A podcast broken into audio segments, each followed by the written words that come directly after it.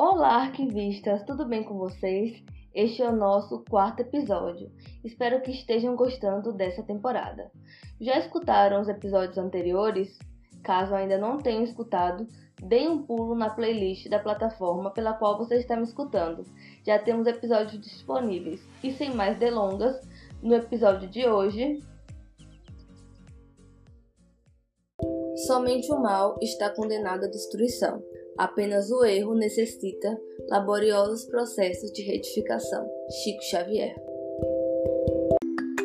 Bem, pessoal, vamos começar aqui. Não me levem a mal, ok? Mas tem homens que, quando vira pai, meu Deus do céu, se torna o maior babão do mundo. Quer cuidar, proteger, acompanhar a vida desde a barriguinha da mamãe. Isto é tão raro que às vezes nos surpreendemos com algo que deveria ser normal, né? Burnham era um desses pais.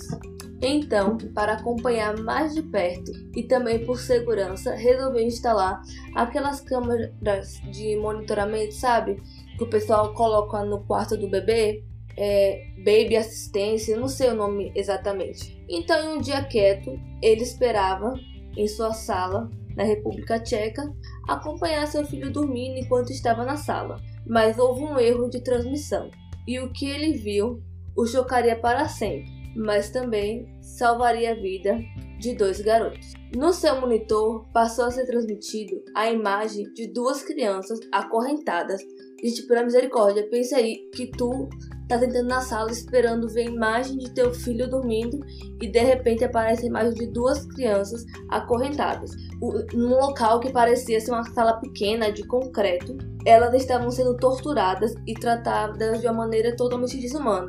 Aliás, eu não entendo essa palavra desumana, para mim é uma coisa humana mesmo. Porque só o ser humano é capaz disso. E muito mais, né? Eu não conheço nenhum outro animal que mata por puro prazer ou tortura um ser da sua mesma espécie por isso. Mas enfim, como ele sabia que a sua capacidade de captação né, da antena lá do monitorzinho não era tão grande assim, era óbvio que aquelas imagens eram de uma região próxima à sua residência. Então ele resolveu ligar para a polícia. A polícia foi até a casa dele ele mostrou as imagens, então a polícia resolveu começar a bater de porta em porta, porque era a única solução que tinha, explicando a situação, pedindo para revistar as casas. Todo mundo da vizinhança estava sendo muito solícito, se prontificando a ajudar, mas infelizmente não se tinha muito o que fazer, né? A maioria das casas que se revistaram, nada, nada, nada. Mas durante um tempo que se passou, eles chegaram na casa dos Maroenova, Acho que é assim que se fala, porque é um sobrenome tcheco, né? E quando eles chegaram nessa residência, foi aí que tudo começou. De início, quando a polícia bateu na porta da família e pediu para revistar a casa, foram muito solícitos. Porém, quando os policiais notaram uma porta meio estranha que estava trancada de uma maneira reforçada, elas se recusaram a abrir e começaram a ficar extremamente nervosos. Então a polícia acionou o corpo de bombeiros para arrombar a porta lá, né? E foi lá que encontraram os meninos. Eles estavam cobertos com suas próprias fezes e urinas, estavam completamente subnutridos em uma condição totalmente deplorável. Me perdoem quando eu falar os nomes dessas pessoas, porque eu tenho uma dificuldade absurda de pronunciar, porque me parecem muito difíceis. Ondrege, de 8 anos, e Jacob, acho que é Jacob, seria um tipo de Jacob, de 9 anos, foram levados para um abrigo sob cuidados. Porém, eles não eram os únicos menores da casa. Lá havia também a filha adotiva de Carla. Carla era a mãe biológica dos dois meninos e tinha uma filha adotiva. É, que tinha 12 anos, essa menina, que se chamava Anika. Porém, diferente dos meninos, seu estado era impecável, parecia uma criança muito saudável e muito bem cuidada. Mas da mesma maneira ela foi levada sob custódia, né? Já que Carla e Catherine, a irmã de Carla, foram levadas pelos policiais. Mas é importante falar que nem sempre as coisas foram assim. Essa história, gente, é digna de um roteiro de um filme de Tarantino. Vem comigo que a gente vai retornar um pouquinho ao passado.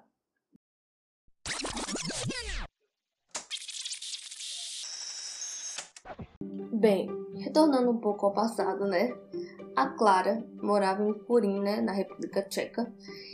Era uma mulher extremamente religiosa, sua irmã Catherine também, e ambas acreditavam ter um chamado de Deus para seguir. Mas elas não especificaram no início que chamado era esse. Clara era uma mulher casada e teve dois filhos, aqueles meninos lá, e sempre foi vista como uma bela mãe, muito esforçada e dedicada. Porém, ela tinha alguns comportamentos bizarros envolvendo a religião, o que levou ao fim do seu casamento. E aí ela foi morar junto com seus dois filhos, com a sua irmã. Pessoal, esse caso é da República Tcheca, então não tem basicamente nada em português. Em inglês tem um pouquinho mais do que português, mas ainda assim é pouca coisa. Então eu tive que recorrer ao velho e bom tradutor. Ou seja, eu perdi muita informação por causa da tradução. Fora que algumas coisas, mesmo no tcheco lá, eu não encontrei. Como, por exemplo, que coisas bizarras em relação à religião eram essas até aquele momento. E também o nome do pai dos meninos e o que se deu depois do divórcio. Me desculpem, mas voltando, né? A Clara sempre foi altamente influenciável pela irmã. E então, um belo dia, sua irmã apareceu com uma menina de 12 anos chamada Anika. Gente, a história dessa menina é extremamente pesada. A menina havia fugido de uma gangue de tráfico sexual na Noruega. Ela havia sido molestada diversas vezes e se com pouca coisa ruim não bastasse, ela estava com leucemia. E devido à leucemia, ela estava perdendo a visão e a audição. Clara então resolveu acolher a Nika como sua filha para poder cuidar dela, né? Pois, ela ficou muito sentida com a situação daquela garota. A irmã dela também. No entanto, tinha um detalhe. A Anika, obviamente, precisava fazer vários tratamentos médicos. Só que a Catherine falou que a Clara não podia acompanhar a menina em nenhum tratamento, nunca poderia ir ao hospital. Só quem acompanhava a Anika ao hospital era a Catherine. E ela nunca estranhou isso, falou: não, tudo bem. Mesmo quando a Anika precisava ficar internada em alguns dias, em alguns momentos, a Clara não podia visitá-la. Elas conversavam pelo telefone. E para ela tava ok isso, né? Pouco tempo depois da chegada da garota, a Clara começou a receber alguns e-mails de um homem desconhecido que informou que era o médico da Anika. Ele disse que sabia como curar a garota e tinha um tratamento alternativo para isso. Então Clara aceitou se encontrar com ele. Só que esse encontro não pôde ser à luz do dia, em um local público. Foi à meia-noite, em um lugar afastado da cidade. O homem não saiu do carro, deixou tudo escuro para que ela não pudesse ver o rosto dele. Aí ele entregou os documentos, seu diploma, para poder mostrar que ele era um homem íntegro, realmente médico, e que ela poderia de fato confiar nele. E ela confiou. Tipo, tá entendendo? Ela é meio idiota. Ela recebeu um e-mail de um estranho, vai se encontrar com ele à noite, nem vê a cara dele e acredita só porque ele mostrou uns documentos. Que ela nem sabe saber, nem sabe saber, viu? Se a foto é ele mesmo, porque ela não viu o rosto dele. Tá bom que lá na República Tcheca o índice de violência não é tão alto assim, mas aí já é extrapolar demais, né, na confiança. Enfim, né? E ela deveria ter estranhado também quando uma das indicações médicas para esse tratamento alternativo era que ela começasse a esfregar durante várias horas o corpo da menina, principalmente a virilha. Isso era muito importante. Ela não questionou e fez. Caramba, eu vejo umas coisas que me fazem acreditar. Aliás, eu fico arrependida às vezes de ser alfabetizada. Porque não dá pra crer nesse tipo de coisa. Quando eu li isso, eu fiquei, meu Deus, e aquele meme, obrigado por ter criado as pálpebras, porque eu posso fechar meus olhos e não ver tamanha merda dessa. Mas enfim, continuando. Anika estava internada mas com Catherine acompanhando, óbvio, né? Depois de um tempo ela teve que se internar. Então Clara recebeu uma ligação da Catherine informando que Anika havia sido sequestrada. A Clara estava fazendo aquele tratamento na Nika, mas ela precisou voltar ao hospital de qualquer maneira. E a Catherine ligou para Clara informando que a menina tinha sido sequestrada, né? E provavelmente quem havia sido sequestrada foi aquela gangue que havia traficado ela da Noruega, tráfico sexual, né? Mas ela falou para Clara não se desesperar. Gente, nossa, né? A garota que você já considera uma filha é sequestrada por um grupo de traficantes sexuais e eu vou ficar super calma, né, piranha? Nossa. Mas a Clara ficou. Confiou na sua irmã porque ela disse que ia ficar tudo bem. Que ela não ia reportar a polícia nem nada. Ficou lá pra Catherine resolver. Mas a realidade é que a Catherine levou a Anika de férias para umas montanhas e voltou dias depois como se nada tivesse acontecido. E a garota também não comentou nada. Às vezes por medo, né, gente? Vai saber.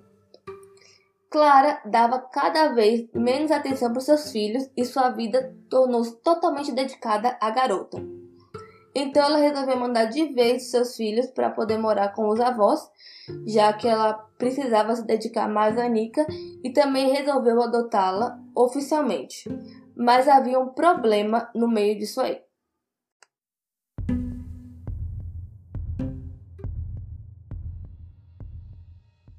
O problema era que não tinha nenhuma documentação da garota em nenhum lugar. Ao invés, na realidade, eu não entendi direito como é que ela conseguia fazer os tratamentos médicos sem nenhuma documentação, né? Um grande mistério. E também ela não tinha documento porque ela estava preocupada em fugir, né? Quando ela fugiu daquela tal gangue de traficantes sexuais, ela não ia sair procurando identidade, ela só queria sobreviver mesmo. Mas ao invés de tentarem providenciar toda uma documentação, né, identidade, CPF, eu não sei o nome dos documentos que eles têm lá, para poder dar início à adoção, o médico da Nika se meteu nisso e mandou um e-mail para Clara falando o seguinte: olha, documentação não é problema para adoção, não. O que está atrapalhando começar tudo isso são seus filhos. Eles estão carregando, eles estão atrapalhando, tem coisas nele que não são muito boas estão atrapalhando isso. Na tradução não consegui entender direito. Eu entendi que foi o seguinte: ele então resolveu recomendar uma terapia religiosa para as crianças, para afastar esses espíritos malignos, pois eram esses espíritos que estavam atrapalhando toda a adoção.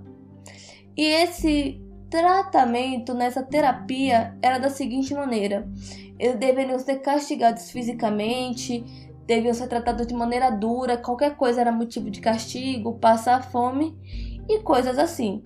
E isso durou durante alguns meses. Porém, em agosto de 2006, um médico informou para Clara que aquilo não estava dando certo. Os castigos estavam sendo muito poucos, aquilo estava sendo muito fraco e os espíritos não estavam sendo afastados. Então, ele falou que a solução era que Clara parasse de agir como mãe deles e indicou que ela o levasse até uma cabana em um local afastado da cidade. Quem tiver gatilho, for sensíveis a coisas, digamos, um pouco pesadas que serão descritas a seguir, eu indico que pule alguns minutos desse episódio. Porque aqui a coisa vai ficar pesada. Nesse local, os meninos foram esfolados e foram forçados a comer sua própria carne apagaram cigarros em sua pele, chicotearam eles com cintos, tentaram afogá-los, fizeram eles brigar um com o outro. Eles também foram abusados sexualmente e forçados a cortar sua própria carne. E para completar toda a história, aquela garota Anika, ela estava assistindo e ainda participando de tudo. Foram basicamente oito dias que durou essa tortura toda e havia outras pessoas no local, fora a Clara, a Catherine e a Nika. E quem comandava toda a sessão de abusos, inclusive parece que estava sendo tudo filmado para ele, era o tal médico via SMS. Então, em setembro, né, Clara reiniciou o processo de adoção da Anika depois de todo aquele rito. Os meninos tinham saído da cabana, né, estavam sendo só torturados em casa, mas Dessa vez eles não conseguiram colocar a culpa nos meninos quando o processo foi embargado, pois o tribunal exigiu exames de DNA. E aí, era só entregar o DNA, né, a amostra de sangue, tava tudo resolvido. Só que não, porque o médico da garota, né, aquele tal doutor, informou que não seria possível de maneira alguma dar nenhuma amostra de sangue da Anika. Aquilo seria extremamente perigoso para ela, para a vida dela. A Clara super concordou com ele, falou que era isso mesmo. Então eles conseguiram, Deus sabe como, convencer um casal a fornecer o DNA de sua filha de 12 anos e ainda fizeram ela se passar por Anika no tribunal de adoção. Não sei como eles convenceram lá os jurados, como é que funcionou toda essa tramóia. Só sei que essa trambicagem deu certo. Anica conseguiu seus documentos oficiais como Clara como sua mãe e Clara adotou a menina oficialmente, né? Óbvio que tudo aquilo já era estranho, porque essa Clara, eu não sei se ela era ingênua demais ou ela se fingia. Parecia que ela não tinha cérebro. É muito sem noção. Essa história, quando a gente começa a contar, se fosse um roteiro de filme, pareceria aqueles roteiros de filme bem bosta, né? Bem ruim. Mas, como é vida real, a gente continua querendo saber o que acontece. E cada vez fica pior. Então, após o processo de adoção, Catherine passou a cuidar de seus sobrinhos, para que sua irmã pudesse se dedicar exclusivamente a Nika. Eu não sei, gente, como é que elas sustentavam, né? Comiam e tudo mais, porque pelo visto elas não trabalhavam. Mas, enfim, né? Coisas à parte. Dinheiro, quem se importa. Nesse momento, elas começaram a morar separadas. Contudo, em janeiro de 2007, elas decidiram voltar a morarem juntas. Foi nesse local que os garotos começaram a serem torturados mais ainda. Eles começaram a serem mantidos em armários logo de início. Anika também começou a falar que os meninos eram muito maus com elas e isso fazia com que os castigos só piorassem. Eles foram mantidos em gaiolas e algemados a mesas, eram mantidos em pé sobre sua própria urina por dias. Então foi finalmente que em maio de 2007 foi quando uma transmissão, entre aspas, errada, né? Que foi a coisa mais certa do mundo, ajudou a salvar a vida desses garotos. Que é o que eu contei logo no início, né? Como eu tinha dito, né, as três crianças foram levadas para os abrigos. Contudo, Anika logo tratou de fugir desse local. Agora, por que cargas d'água essa garota resolveu fugir desse local, gente? Aí que vem o grande plot twist dessa história. Meu Deus.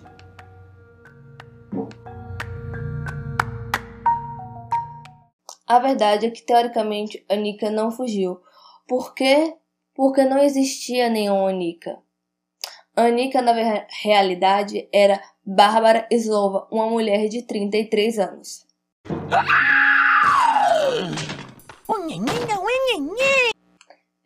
Ela sofria, na realidade, de uma doença chamada pipopitutarismo, consegui falar de primeira, que a deixava com uma aparência muito mais jovem do que a sua verdadeira idade. E para suavizar ainda mais a sua idade, ela fez redução das mamas e usava uma faixa para apertar os seios. E, como não é uma surpresa nenhuma, ela era amiga de Catherine desde a faculdade, ou seja, Catherine sabia de toda a trambicagem, toda a tramóia. Alguns lugares também dizem que a própria Clara sabia, porém ela sempre negou isso. Ambas, Catherine e Barbara, faziam parte de uma facção dissidente, dissidente, isso mesmo, do movimento do Graal, uma organização inspirada pelo místico alemão Oskar Ernst Bernadette, que eu não sei falar alemão também né? Esses, esses casos desse lugar que tem nome complicado é muito, muito complicado, gente. vou falar com vocês, viu? Investigadores tchecos disseram que a seita liderada pelo pai de Slova parecia estar preparando-a para se tornar um ídolo para a adoração de seus seguidores. Gente, o pai de Slova também era aquele tal médico que ficava enviando as mensagens e comandando tudo de um lá. Só que Bárbara não conseguiu ficar escondida durante muito tempo. A polícia norueguesa, olha só como ela foi presa. Certo dia pediu ajuda para a polícia tcheca para encontrar um garoto chamado Adam. Eles acreditavam que esse menino havia sido é, abusado sexualmente. Aí ele havia sido colocado em um orfanato, só que ele fugiu nesse, desse orfanato em dezembro.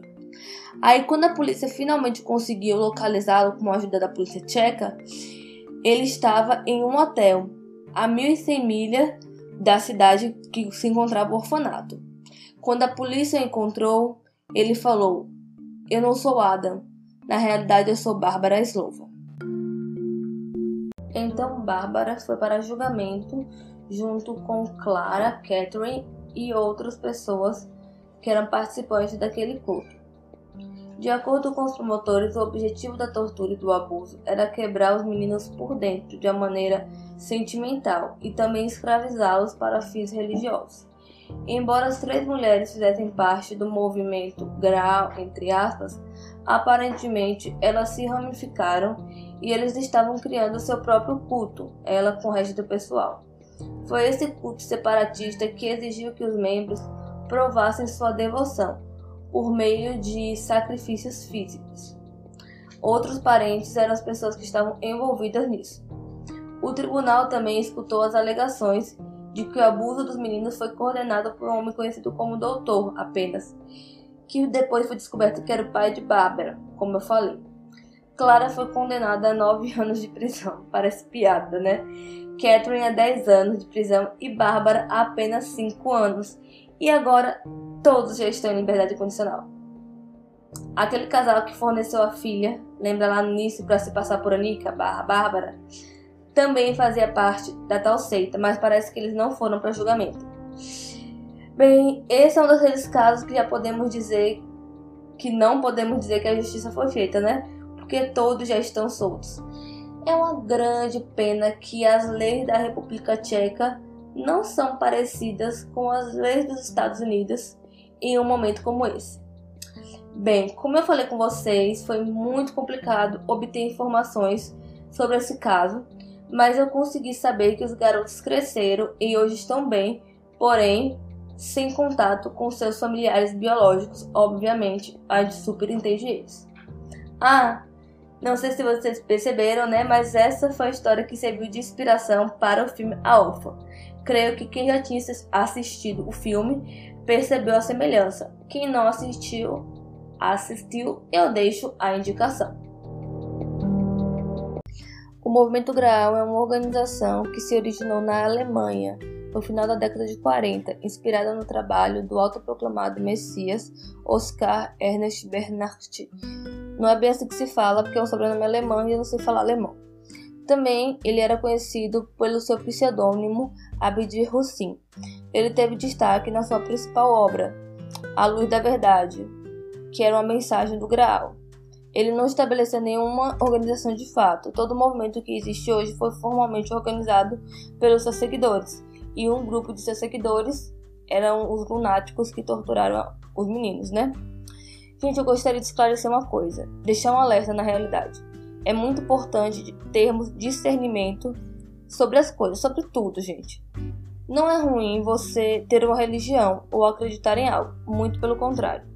O problema se encontra onde há o extremismo, onde nós acreditamos nas coisas de maneira cega, sem nunca questionar a nada. Como a Aurélia Vasconcelos disse, a ignorância nos protege de algumas verdades, a alienação nos poupa por um tempo e as defesas apenas adiam as dores. Só a verdade revela, esclarece, cura e nos salva de fato. Bem, o episódio de hoje termina por aqui. Espero que tenham gostado desse episódio. Não esqueçam de seguir o podcast pela plataforma pela qual você está me escutando agora. Compartilha com amigos e familiares. Também vai lá no nosso Instagram, curte e comenta, curte e comenta nossos posts e comenta também quais casos você gostaria de ver por aqui. Um super beijo e até domingo que vem.